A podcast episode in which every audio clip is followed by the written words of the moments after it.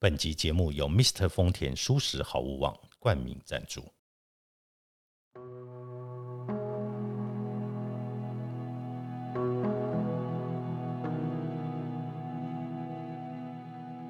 欢迎来到田定峰的安眠书店，每一天陪你说晚安。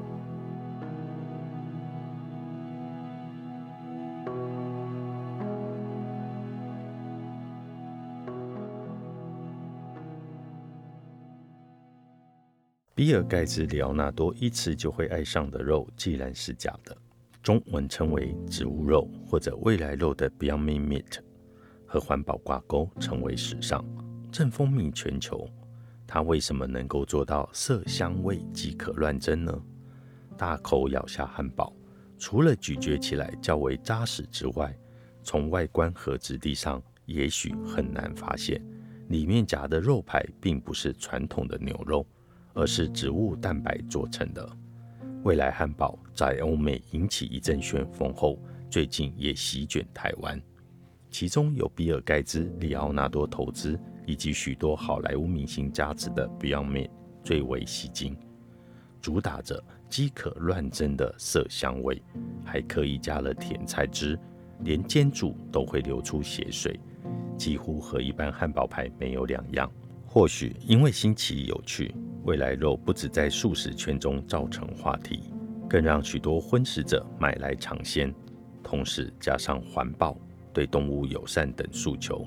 吃未来肉变成了一种时尚。未来肉究竟是什么？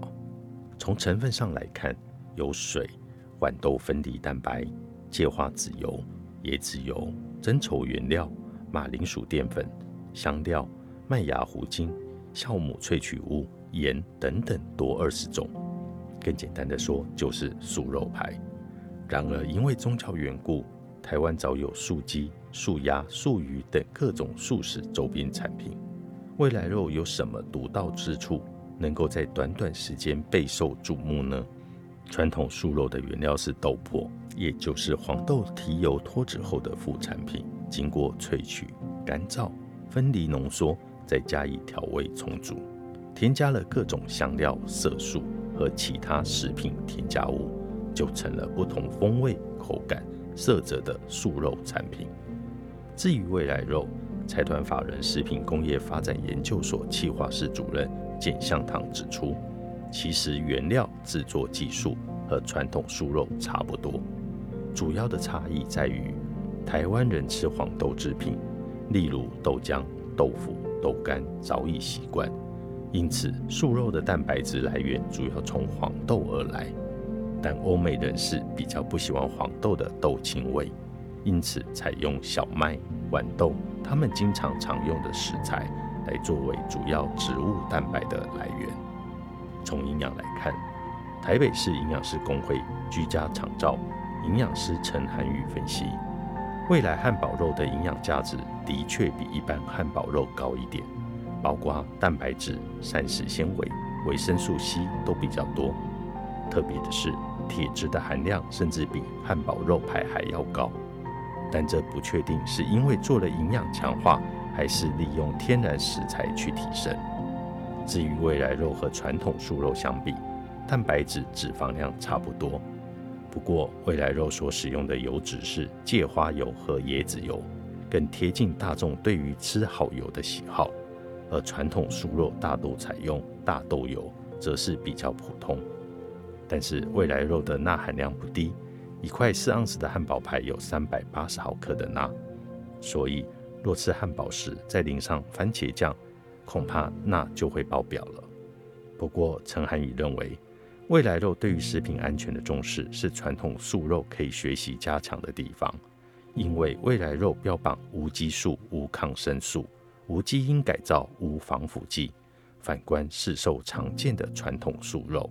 有很多成分都没有标示来源，过去甚至被验出含肉类等荤食成分，有诈欺之余，也让人吃得不太安心。除了 Beyond Meat 之外，越来越多的团队也开始进行人造肉、植物肉的研发。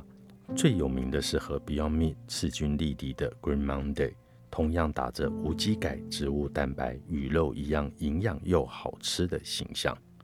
而在亚洲，Green Monday 的创办人杨大伟本身吃素十八年。他接受康健杂志采访时表示，早在二零一六年初，他第一口咬下未来汉堡，第一个念头就是这个会轰动市场，全世界的牛和爱地球的人都会感谢这个发明。随后在开车回家途中，他一路回味在思索：我刚才尝到的滋味是未来。他不但代理 Beyond Me，更开辟了新的研发线。因为想念华人饮食文化中的小笼包、锅贴、饺子，但在我决心吃素之后，基本上就与这些美食绝缘了。因此，模仿猪脚肉的形态、口感而研发的新猪肉上市了，蒸、煮、炒、炸都适用。杨大伟甚至还预计在年底推出新猪肉的调理包产品，让忙碌的现代人有着更便利的素食自主选择。由于植物蛋白和动物蛋白的形体不同，要将植物蛋白压制成汉堡排或绞肉形态都比较容易，但要不加粘着剂添加物就形成一整块的肉排，可是不简单。食品所已经开发出这项技术，做成的植物肉可调味制成牛肉、猪肉与鸭肉的料理，比起需要两次加工。的人造肉技术省下百分之二十的材料与一半工时。可以预期的是，这几年将是植物肉、人造肉百花齐放的年代。无论素食、荤食者，都能有更多元的选择。资料来源：康健杂志。Onipo 新猪肉百分之百纯植物肉，其独有纯素蛋白质配方，主要来自豌豆、肥鸡改、大豆和米。提供人体所需的优质氨基酸，荤食者食用新猪肉能摄取更多的膳食纤维、钙及铁质，而无需担心胆固醇、脂肪的摄取。解冻后使用能多元的运用，如素绞肉或素肉丸等料理上。随意精湛的素食厨艺，丰富素食料理。使用的方法：需先解冻，适用于各种烹调方法，如煎、炒、炖、炸。或蒸煮的菜式，可以自行调味，呈现个人喜好。